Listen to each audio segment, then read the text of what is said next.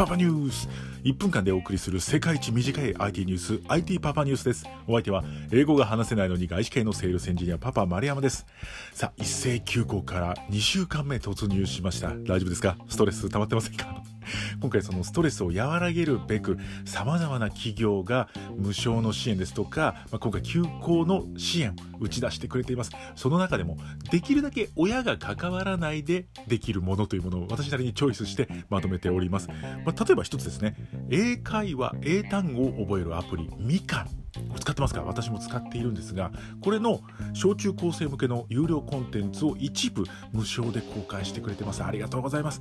ただ私あの小学生の娘2人おりましてそれやらせてみようかなと思ったんですが小学生用のコンテンツがちょっとなかったので、まあ、中学生以上のお子さんがいる方にはこれぴったりだと思います。小学生のコンテンツが3日なかったんですよね。でね。さあ Voicyの本編ではその他ですね。プログラミング学習ツールアポロン。ロイロノートスクール、アナウンサーによる課外授業、J アナーズなどをご紹介しております。もう持て余しちゃってる。いや、こういう時だからこそ逆に今までできなかったことをやってみようといういい機会だと思いますので、こういった企業の支援、ぜひチェックしてみてください。続きは Voicyのパパニュースで。